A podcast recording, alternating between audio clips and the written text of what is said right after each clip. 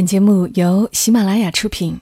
有些东西明明一文不值，却不舍得扔掉；有些故事其实很平常，我们却念念不忘。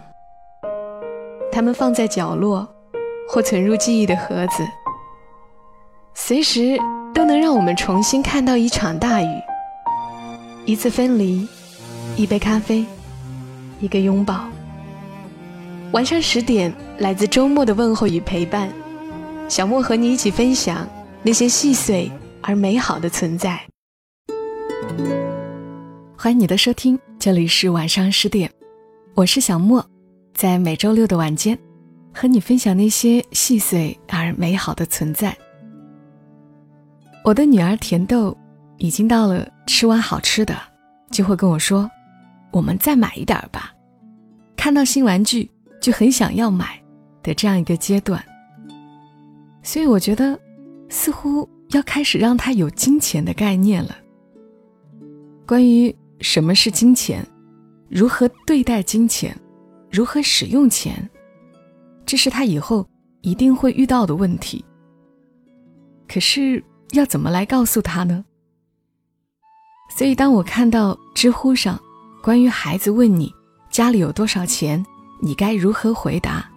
这个热门话题下，知乎网友有梦想的小咸鱼的回答是：觉得真的好棒，觉得他的妈妈又聪明又可爱。而我也认为，我们应该能够从他的回答中学到一些东西，很实用，又很有爱。那所以接下来时间和你来分享这篇热门的回答。有梦想的小咸鱼说：“我想起我小时候，大概是小学五年级开始，老妈每月发了工资，把钱放在桌上，用张纸写着菜钱多少多少元，水电多少多少元，储蓄多少多少元，等等。如果有剩余的，就会分给我一点儿；如果没有，那就会跟我说。”没钱了，这月没你的了。我也从不会有无理要求，有时候实在想买什么东西，就去找老妈商量。我妈就会拿出那张纸，再算算，要是能从某个项目里挤出一点，那我就去买；要是挤不出来，那我就不买了。同学有好玩的、好吃的，我会羡慕。但不会觉得我也一定得有，因为我妈工作那么辛苦，能挣多少我是知道的。我们家一个月的生活开销我也是清楚的，存了多少钱我也知道。老妈也早说过，存着的钱只有在家里有大事儿时才能动，不是给我乱花的。后来老妈的收入上涨，家里渐渐有了富余。老妈给我的零花钱也多了，她说：“养你不成问题，供你读书也不成问题，你只管使劲读。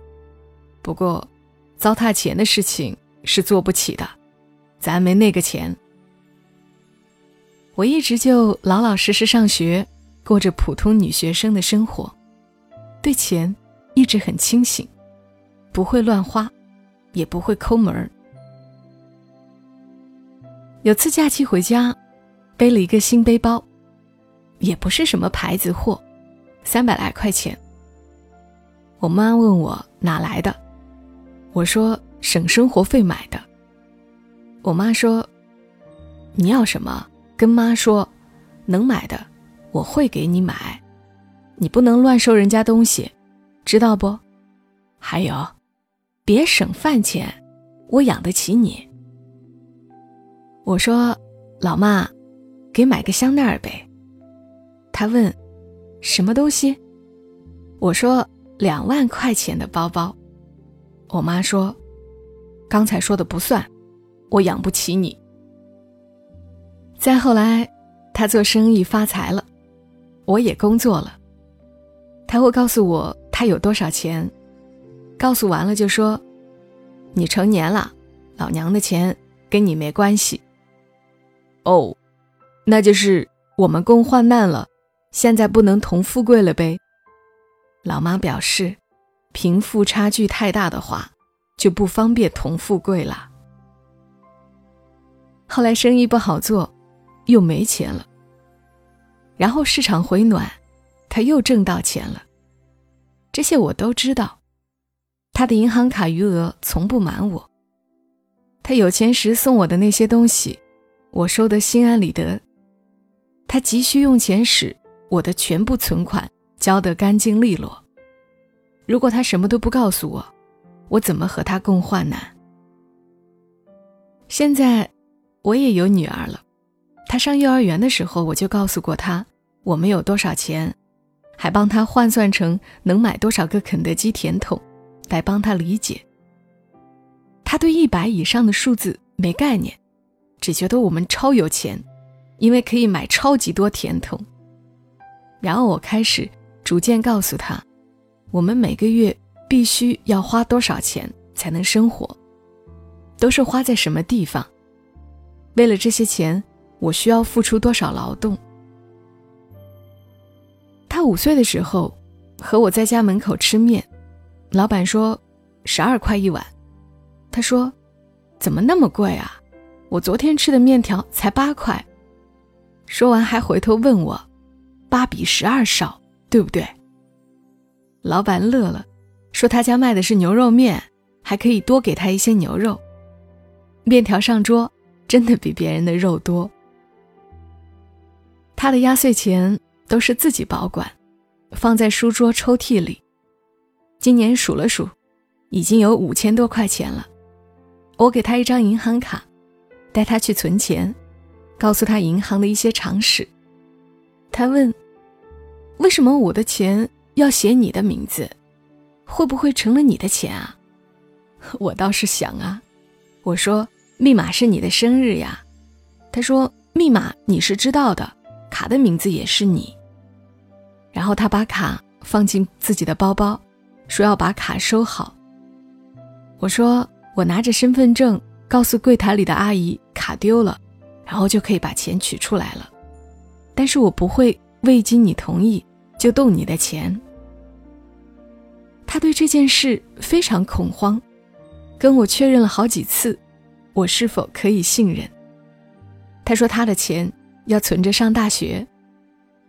我说上大学的钱我会出的。他说他长大了要买电脑。我说你上大学我给你买。他说他长大了要买房子。这次我就帮不上忙了。我的房子是我的，他的房子还是要他自己买的。他对钱很佛系，他洗一次碗能挣五块钱。一个月挣到二十块，就不洗了，说钱够了。有次逛超市，我说：“你有什么要买的吗？”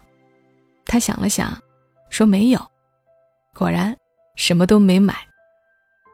他也会请好朋友喝酸奶，在校门口的甜品店买好吃的，总会给我买一份。这也是我生酮减肥总是失败的原因。我有天说我太累了，我什么工作都不想干。他噔噔跑回房间拿了卡给我，说：“你放个假吧，我的钱都给你。”我感动的老泪掉下来。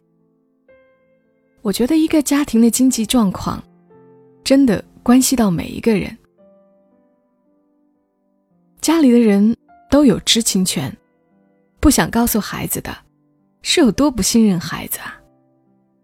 隐瞒家庭贫困，想让孩子无忧无虑的，除非能迅速脱贫致富，要不终究是瞒不下去的。等孩子需要留学、买房、花钱时，发现真相的孩子再不能无忧无虑了。隐瞒富有的孩子不敢和小伙伴儿一起买玩具、吃零食，甚至不敢参加春游。当孩子已经错失了童年的无忧无虑后，突然发现家里有钱，买得起当年那些玩具、那些零食，他会喜悦，还是悲伤？当他因为贫穷而克制自己时，他以为他在和父母一起担负家庭的责任，最后却发现只是个谎言。这不仅会悲伤，还会悲愤吧？不要以为所有事情都会按照自己预想的那样发展，别高估了自己，别低估了孩子。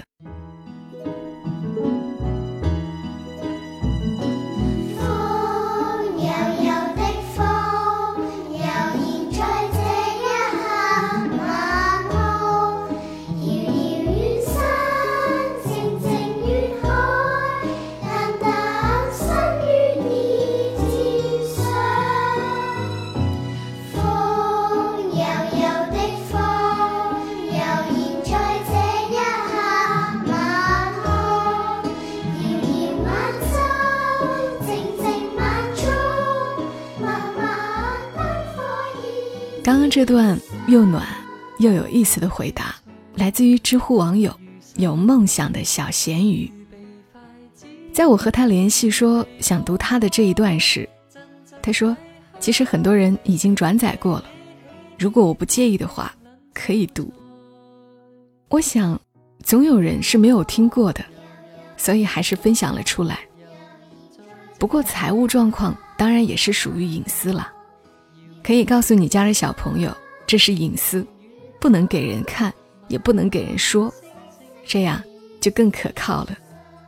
好了，谢谢你来听这期节目，这里是晚上十点，周六的晚间，小莫和你在这里分享那些细碎而美好的存在。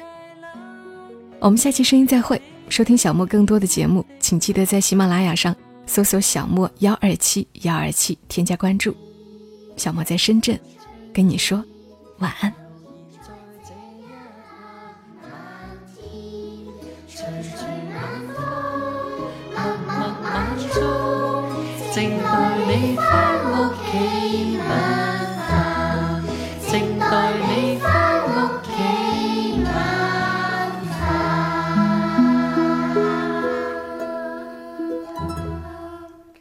喜马拉雅。想听。